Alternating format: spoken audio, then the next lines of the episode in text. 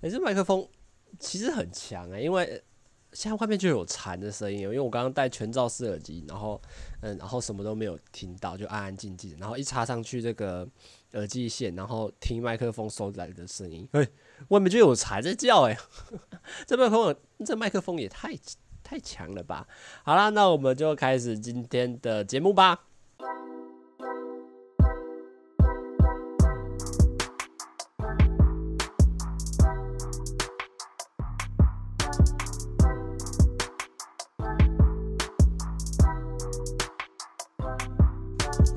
好大家好，欢迎收听这个，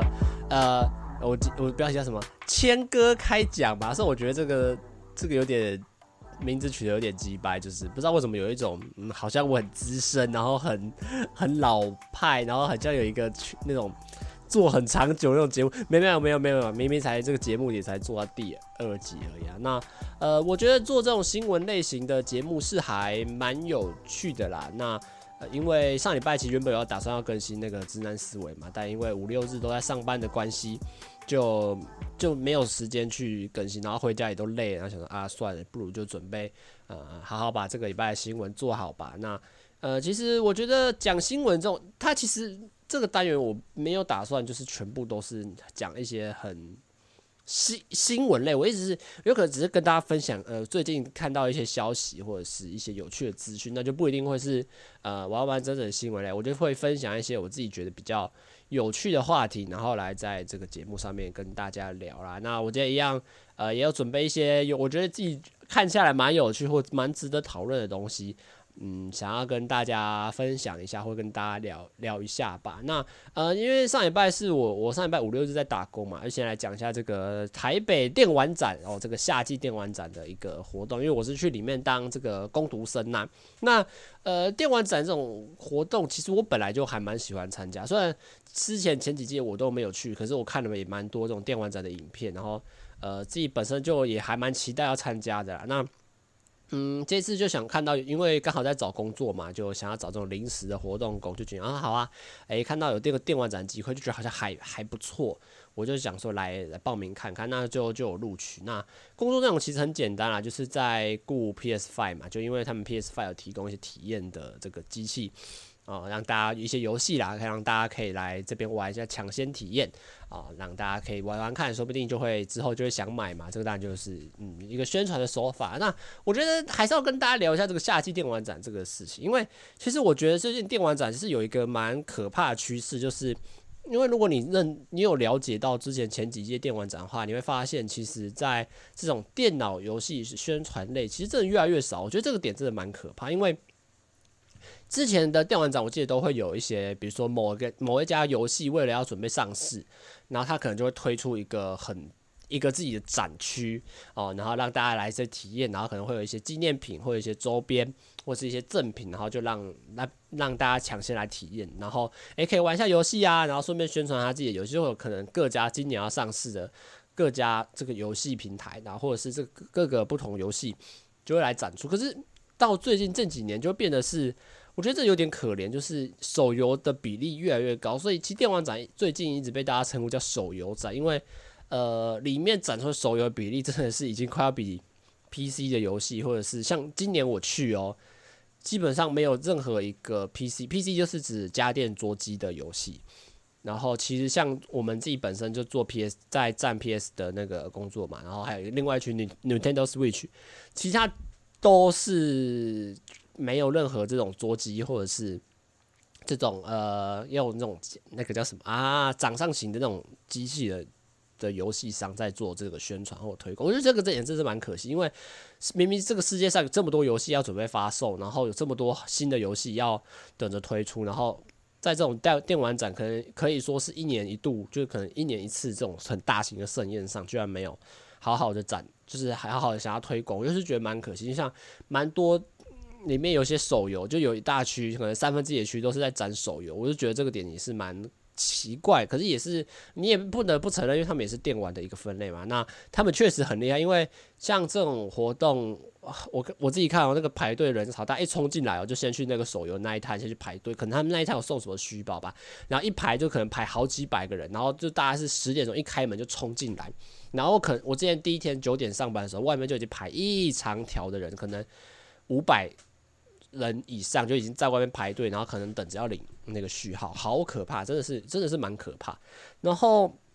我觉得起码我觉得值得开心的是，因为这一次的这个电玩展，它除了像我们这种一般家机类型的游戏之外，那包含一些手游类型外，它多了很多台湾的。呃，原创游戏或者是一些独立游戏公司，我觉得这个点是蛮不错，因为呃，像自己之前六探跟那个，诶，六探是跟谁啊？汤马斯就做那个 G 八电玩展嘛，那 G 八电玩展就主要是想要 focus 在这些。比较小的游戏公司，然后或者是一些独立游戏制作上，那他们可能没有这些平台可以做推广或选择，因为可能他他们的资金不像是一般的大公司可以做这么多的广告或做这么多的推广，那他们就会比较难出现在世人的面前。那当然这些好游戏可能就会被世人给忽略掉。所以我看到这一次在电玩展还展蛮多这种呃这个类型的游戏，我自己也是觉得蛮开心的，因为毕竟。呃，起码电玩展有一有一画蛮，而且是蛮大一个部分的，然后就给这些电这些独立游戏的或者是一些独立制作的公司，可以展出自己游戏的机会，然后让大家来体验一下他们家的游戏。我就觉得这个点真的很不错，因为毕竟可以让你体验，你可能玩玩看，觉得诶、这个游戏真的不错，然后你或者是你认识到这个游戏，我觉得都是对呃游戏产业是一个很好的事情。那这次最酷的是，他们这次电玩展还结合了桌游。我是不太懂结合桌游是什么意思，因为夏季电玩展，我以为就是嗯电玩类型的的的展览嘛，那可能就会主要都还是 focus 在这些数位的游戏上面。居然有桌游哦，而且好像也是这样一整桌排开，然后还是让大家可以体验，就是可以在上面玩桌游。我觉得这个点好像也蛮 也还蛮酷的，可是你会有一种违和感，真的是走到那一区就会发现它好。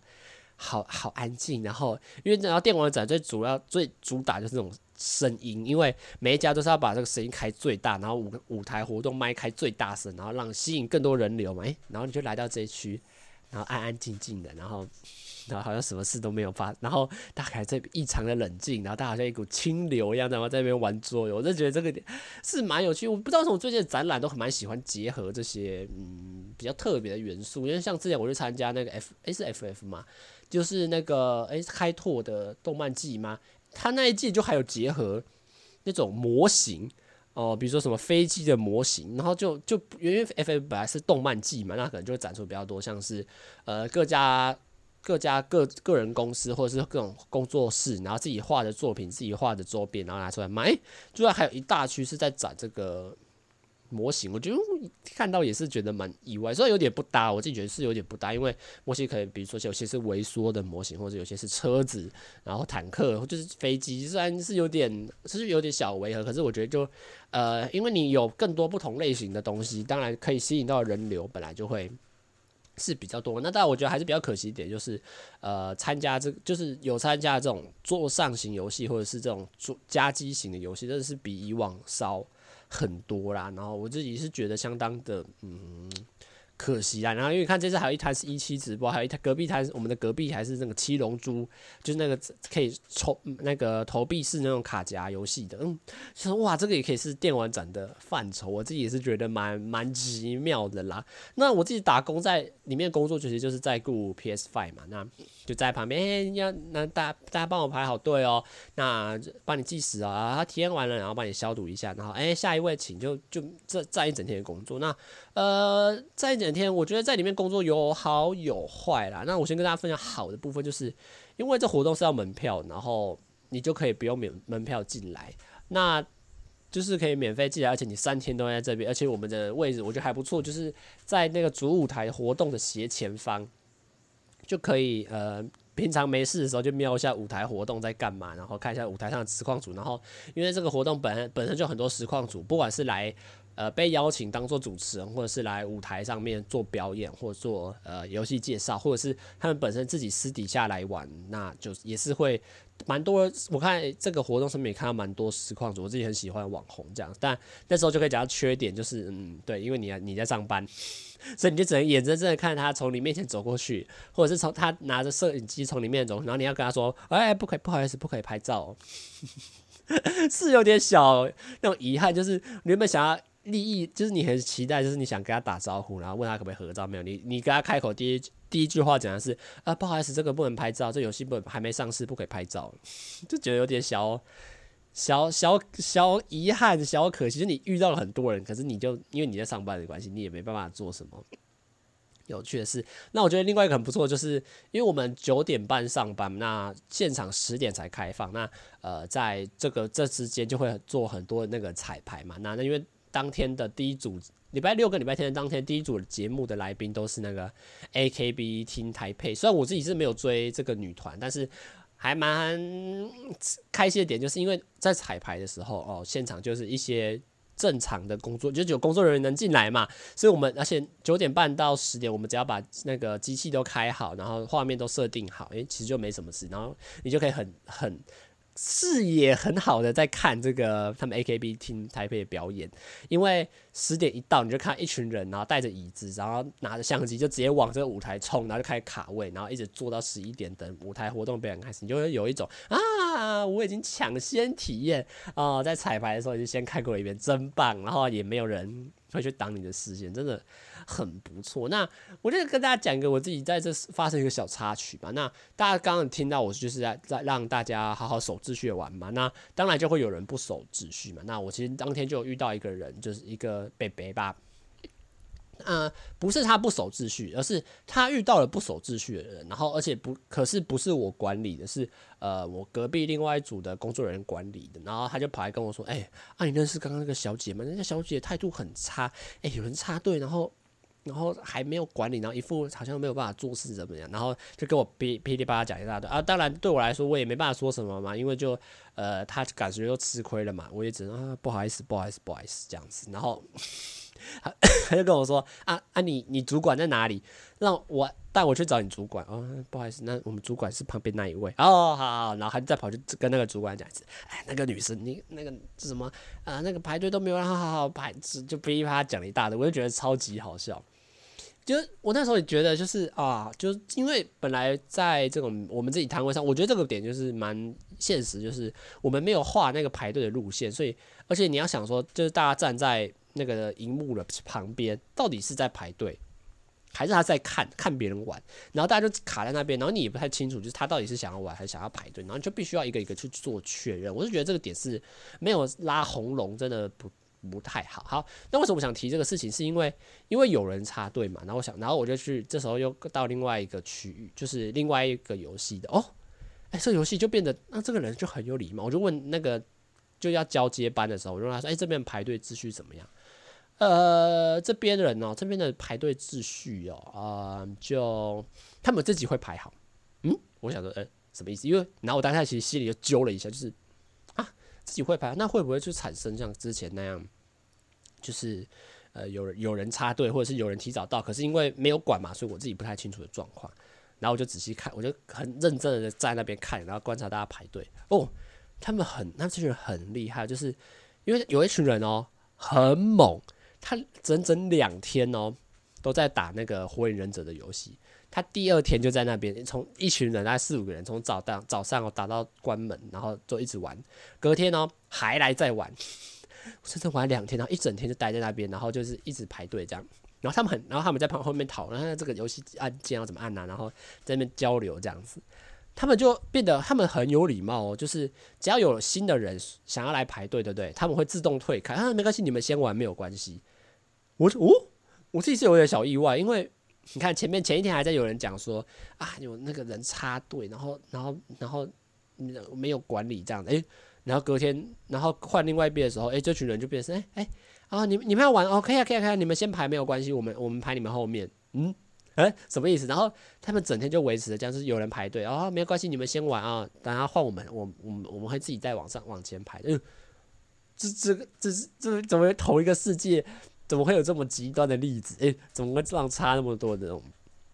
那种感觉啊，然后就觉得哎、其实，在这种不管排队上或人性上，哎，好像还好，真的还蛮有趣的啦。那夏季电玩展就其实展了三天，我也在里面站了，每天都站起码九个小时吧，就工作嘛。但起码我觉得蛮蛮开心的啦，因为就是一个工作的场合嘛，然后而且你在里面有冷气吹，然后有午餐吃，然后还可以看别人打游戏，哦，还可以看到很多喜欢的实况主。我自己是觉得，嗯，这工作我是还。还蛮喜欢的啦。好啦，那再来跟大家分享第二个，我自己觉得上礼拜看到觉得最有趣的新闻，就是这个台中阿红。我不知道大家有没有这个新闻不算很大，只是我自己觉得蛮好笑。那个这个新闻呢，就是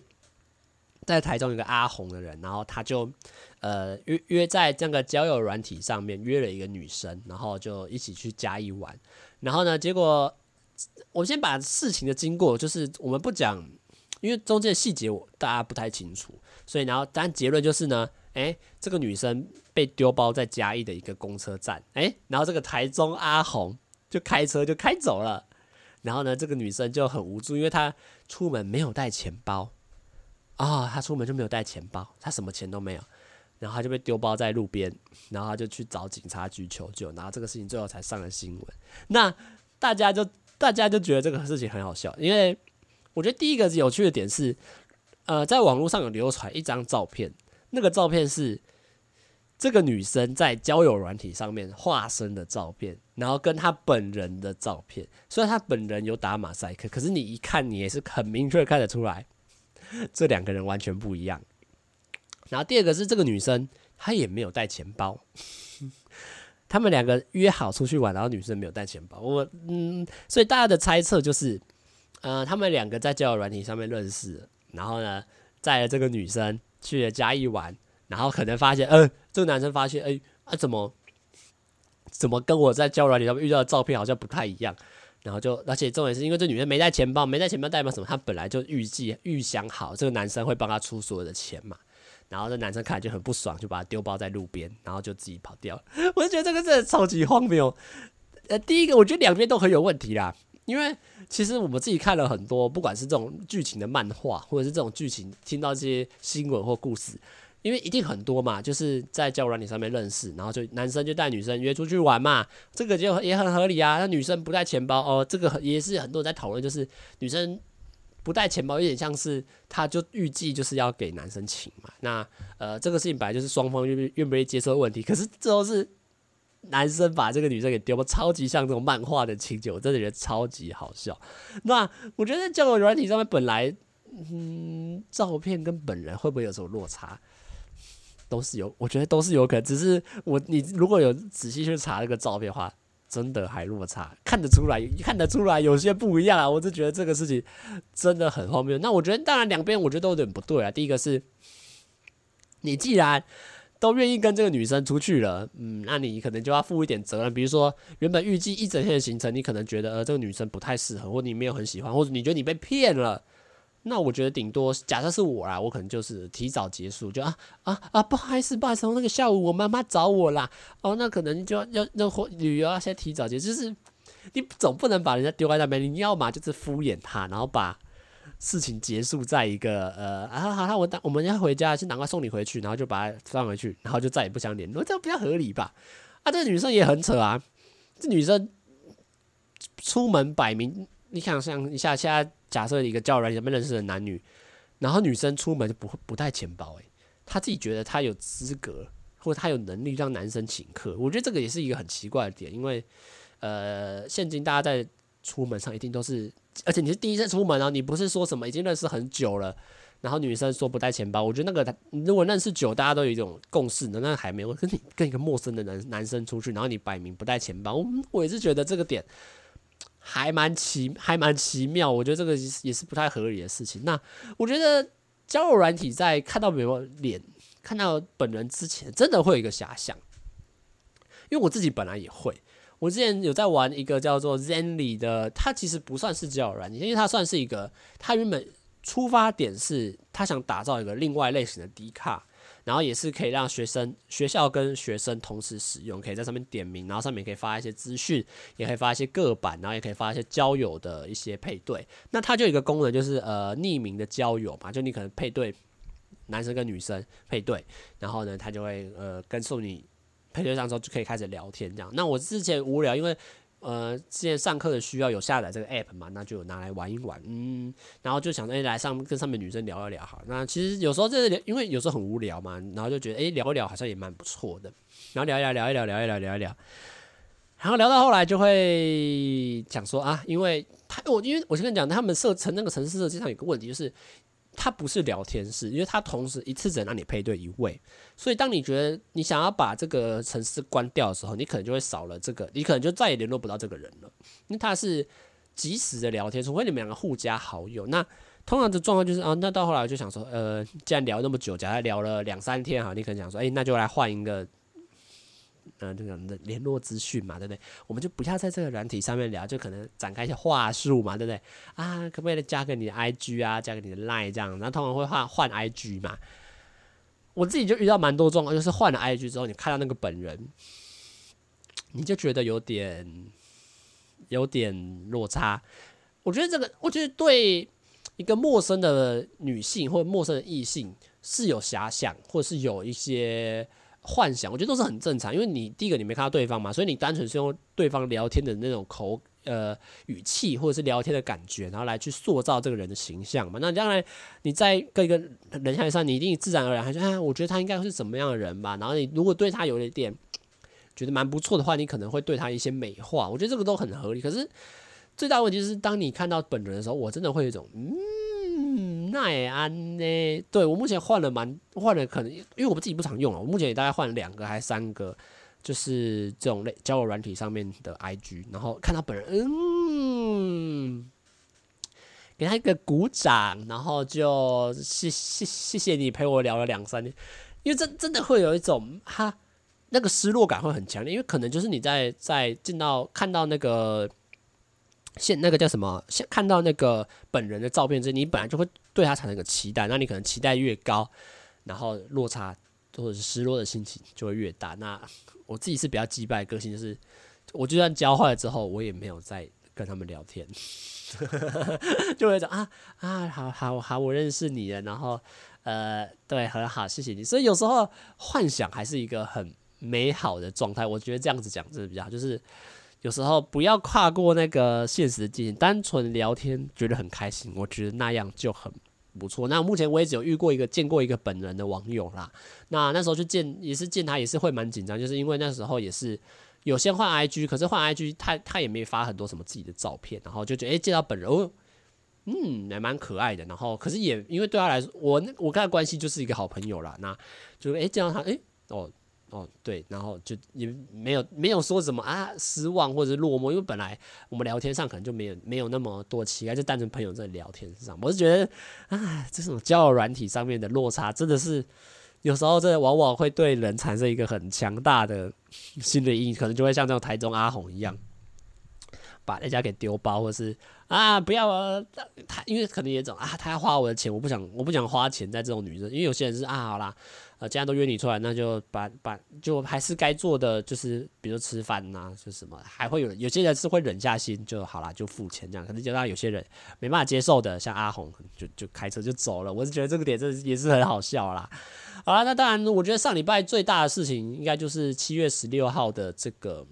游行嘛。那这个游行就是由馆长陈志汉还有这个黄国昌主揪啦，哦，他们两个主办然后公平正义。想要在凯达格兰达就总统府前面，然后去诉求一些不管是居住正义啊，或者是反黑金的一些呃行政诉求啦。那他们就希望呃可以召集召集一些粉丝，然后召集台湾的人民，然后来参加这个这场大游行。然后，呃，其实后来我自己有，因为我对这个事情其实真的不了解，因为七月十六号我在上班嘛，我也没有现场去现场参与，然后我也不知道现场的状况，我都是看一些新闻或迪卡或者是 YouTube 上面影片，然后来去了解这个事情。那因为我本身就会看馆长一些东西嘛，但我不是说我不是说我挺馆长，而是我也会看他们到底在做什么，然后这个东西到底出发点利益良不良善啊？那我觉得。呃，上凯道去跟政府诉求呢，本来就是一个好事，因为民主社会本来就有本来就有开放呃多元的声音嘛。那呃，你想要对政府进行一些抗议跟诉求，我觉得都是一个呃，很很好的事情啊，就多多要多多的这个做那民主抗争嘛，那多一点互动，然后多一点跟政府的嗯抗争，让政府知道我们人民在想什么，我觉得都是一个很好的事情。那呃，我觉得我自己看观察下，我觉得比较大几个问题，我自己后来觉得这个游戏我自己不太比较不满意的地方啦，我我觉得第一个就是因为原本主角是馆长跟那个黄国昌前立委嘛，那。就这时候出发点都还很良善，可是我后来他们可能意识到一个问题，就是呃，可能召集的人数不够多，或者是他们有一种，他们希望可以联署更多人，让更多人同意他们的做法，所以他们就邀请了很多，大部分都是今年的正总统候选人啊，那包含侯友宜啊、柯文哲啊，那连郭台铭都有上台。可是我自己，因为我像我就有去看他们，就是每个人在发表言论的片段。我就觉得，其实在这个上面就有点歪斜的问题，就是像我自己看侯友宜，我就觉得侯友宜的很明显就是他就是来拉票的。侯友宜就是要就一直讲他的台词，叫吼吼啊做代志，对他又不在这个场合讲他的这种至理名言，我觉得有一种已经变得有点像是政治宣传意味。虽然当时候在这个馆长他们在办这个活动的时候，本身就是希望不要有任何的旗帜嘛，然后也不要穿，也不要带有任何的那个颜色的这种。呃，参与心态，可是你，可是你邀请的人，然后上了台，也是在，我觉得柯侯友，不管是侯友宜还是柯文哲，其实都在讲一些，呃，自己会怎么做，然后觉得是这是否很烂，要下台，然后换他们上去做的那种感觉，我就觉得，其实对整个事情都有点。都有点都有点变了调了，就变得很像那种造势大会。然后你看侯友宜一上来，然后后面站了一大堆国民党的立委，然后国民党的市议员。我你看你你不觉得这种就很 很像他们就要来喊口号，然后喊什么动算之类？我就觉得真的是会有点把这个嗯，就是讲活动的焦点给扭曲掉。可是当然，我觉得这个就是一个很很很两难的问题啦，因为。你想要拉拢更多的流量，拉拢更多人的参加，你就必须要去呃寻求他人的同意。比如说，哎，那你侯友谊侯大哥，你可不可以来参加？那呃，希望你可以支持我们的活动。那侯友谊当然就说好啊，我支持你们活动，我也觉得公平正义、居住正义很好啊。那那我就去，然后上台讲讲话，你趁机宣传一下我自己。嗯对，就是就是一个这样的，有点像是双面刃的那种感觉。可是我自己听下来，我就觉得嗯。你找这些人来，然后好像变就变得有点像造势大会，然后就找柯文哲，柯文哲也是讲的，也是很，也是很有野心的那种感觉。我就觉得，嗯，是有点，我觉得是有点那个政治宣传的意味，我觉得不太好。然后也不是不太好，就是那个方向或那个气氛，我觉得听下来的感觉就会有点宣传的感觉。那我觉得另外一个大问题就是客群的问题，因为像会来参加游行的人。呃，假设我们先讲这个馆长，或者是假设啊，那还有黄国昌嘛，他们的粉丝到底会是什么？因为其实这次很明显的问题就是，这样不管其他什么政治人物上台，全部都是嘘声一片，对，全部人都是呃，比如说侯友谊上来，我看底下有一个就是友谊不投嘛，那对，然后所以那但是当柯文哲上台来讲话的时候，全场就一直拍手，一直喊，一直叫，对啊，可是你当时候明明就说好就是。这是一个呃，大家大家对公民的诉求，然后结果变得好像是来的现场的人都是柯文哲的粉丝，然后大家一直对柯文哲吹捧，也不是吹捧，就是支持柯文哲，然后其他人都一直呜呜呼呼，一直呼声下，真的有一真的会有一种，我觉得底下人自己本身，呃，这个也很难说，因为本来你你也没办法管的，我觉得那个就只是客群的问题，就是。因为像馆长或黄国昌他们的，像黄国昌最近也在做 YouTube 直播嘛，那包含馆长也在做 YouTube 直播，那本身客群可能都比较偏向是年轻人嘛。那如果大部分年轻人都喜欢柯文哲，那当然台下的观众就大部分都会是柯文哲的粉丝。我觉得这个也是蛮大的一个问题，就变真的是搞到后来真的有会有一种呃造势大会的那种感觉。而且我觉得其实这件事我还有另外一个蛮介意的点，就是像王婉瑜现在的那个。立法委员呐，她是那个现在时代力量的党主席，然后也是小灯泡的妈妈。那我觉得这个事情比较可啊，像我们先说时代力量就是一个要泡沫化的，时代力量就是一个快要倒的政党嘛。那他可是我觉得，就算他已经很小很不起眼，可他还应该也有他自己说话权利嘛。那那他其实就上台的时候，就把所有人的政见，不管是侯友宜，或者是赖清德，或者是现在的蔡政府，连柯文哲，他都有批评。那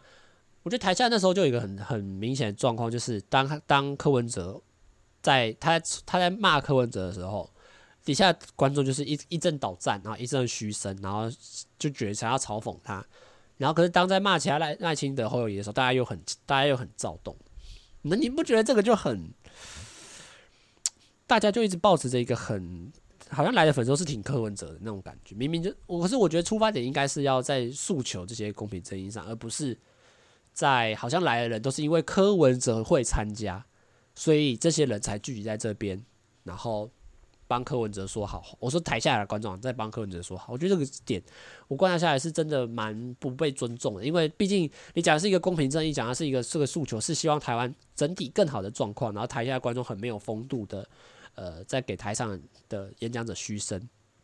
而且是很明显的，就是当在讲其他政治人物的时候，你就是在骂其他政治人物的时候，你就是报你台下观众就是很躁动，可是，在骂柯文哲的时候，台底下就就很。就很吵，我就觉得这个这对台上演讲者是，或者是对整体的活动，或对整体对柯文哲的形象都不是一个很好加分的项目。我觉得这个点真是很可惜。那当然，我们我现在先不讨论，就是呃，他们要诉求的内容到底是什么，因为我觉得就他们不管想讲什么，只要他们想去做就，就就去做嘛。但我觉得事后其实有发现蛮多，当天活动结束就开始出现很多奇怪的文章，比如说就有人开始大。最大家最爱讨论就是人数怎么那么少啊？你看看九年前蔡英文在那个凯道上面聚集的人有多少的人啊？你这是这个活动怎么这么小不拉卡？嗯，对。可是我觉得这个点骂的也很奇怪。第一个是九年前那个活动，我记得是也是很盛，我记得是因为是那个吗？是我我猜，诶、是什么？我记得应该是那个。是洪秀洪秀柱，诶、不是那个，不是洪秀柱，那个叫什么啊？忘记了，洪仲秋的案吗？我不太确定。但是九年前就是很多人，那他们就大家开始查啊，今年好少人，今年好少人。对，但是我觉得好少人又对又怎么样？为什么大家一定要很在意到底有参加多少的人数？因为这个又不是一个造势大会，我为什么要去在意这个人数？我觉得很直白讲就是。就算我觉得只有馆长跟黄国昌两个人在总统府前面呼喊自己的诉求，我觉得这个也是一个很利益良善的事情，因为这个就是一个民主沟通的事情。那为什么大家一直要在意就是人数有多少？好像啊，你好少人，那你在这边吵，你在这边办这个活动，呃，不是啊，他们就只是想把对政府的不满说出来而已嘛。那为什么就是在？就像大家最常讲，就是啊，这个选前大会十万人，韩国瑜现场来了十万个人，二十万个人就。在一直喊这种数字到底有什么意义？因为会支持的人就是会支持，会投给你就是会投给你。那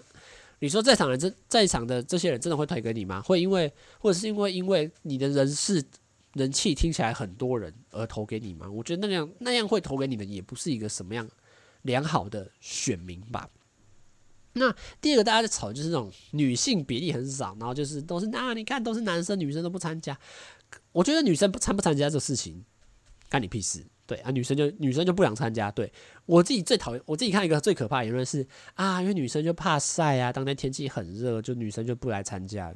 哎，不懂哎，我这我看到这个也是很傻眼，就是为什么女生就怕晒？为什么女生就不愿意出门？对吧？哎，你讲这讲讲的好像男生就很愿意晒，男生就没有人不怕晒？不是哎，为什么你为什么这时候就要把这个？这个性别的框架套上，就谁说女生就比较怕晒，所以才不愿出门？我觉得这个点，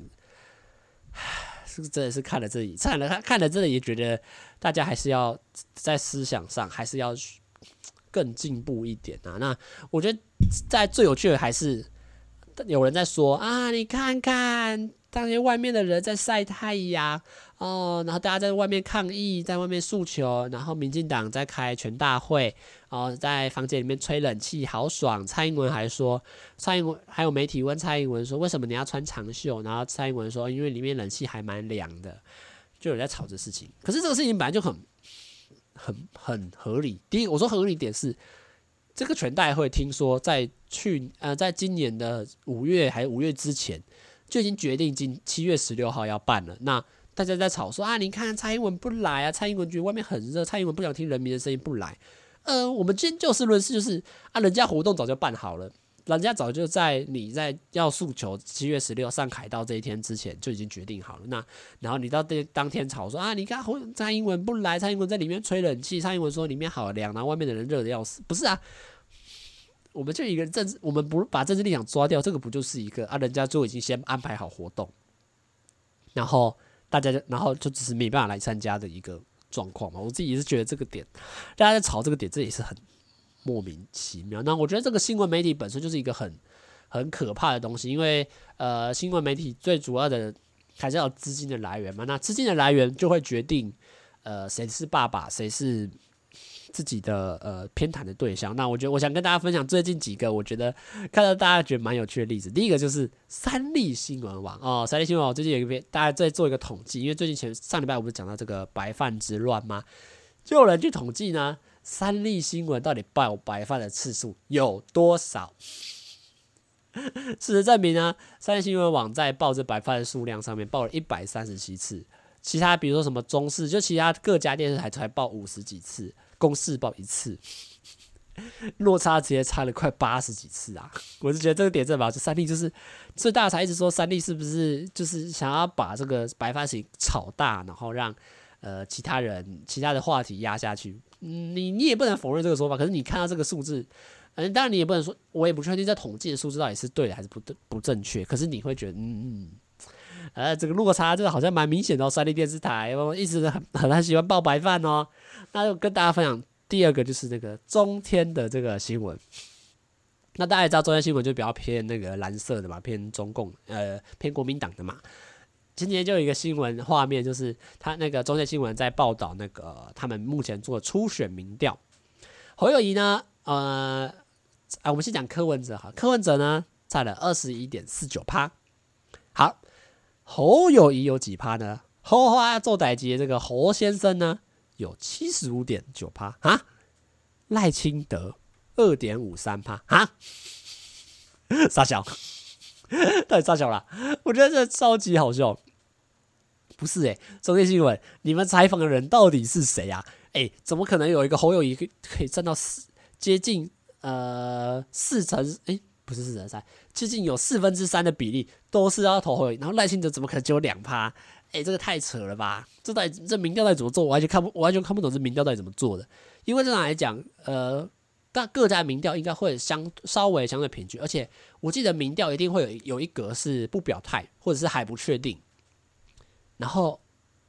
侯友谊可以有七十五点九吧？啊啊，什么意思？我真的 这件新闻真的是很 很很扯的一个一个一个电视平那个新闻平台，我就觉得这蛮好笑。那今天跟大家分享最好笑的一个最后一个，今天早上看到就是有那个有一张图片是大家一群年轻人在反柯文哲，就好像就是那个标题就是写反柯文哲的那个。图竞选图片呐、啊，那后面就是一群年轻人手勾手，然后抱着抱，然后每个人你看起来很年轻，然后笑得很开心，然后比耶，然后就大家的聚抱在一起，这样一团人，然后大家就发现为什么其中一个女生的手指是往后弯的，那个真的超好笑。当然，我比如说这张图片到底哪里来的？是不是中国农场做，还是真的是呃某个竞争对手做出来的图片？这个我不知道。可是你光看这照片，你看他那个图片手指往后弯，你就知道这个一定是他妈的 AI 做图。现在已经连你要来打竞争对手，都在就这用 AI 做图了。我真的觉得哇，这个时代进步的还是真是快速啊！但是你要去看好图片啊，那个女生手指头直接往后弯啊，这个 AI 做图太明显啦啊！不知道这个做图的人到底是谁，但我觉得还是要。想想看哦，把图片修的更好看一点，好不好？那今天就想跟大家分享这些我自己我在关注，我觉得蛮有趣的新闻给大家。那下个礼拜，呃，希望也会持续跟大家分享有趣的新闻哦。那今天的这个千哥开讲差不多到这边结束了，嗯、大家拜拜啦。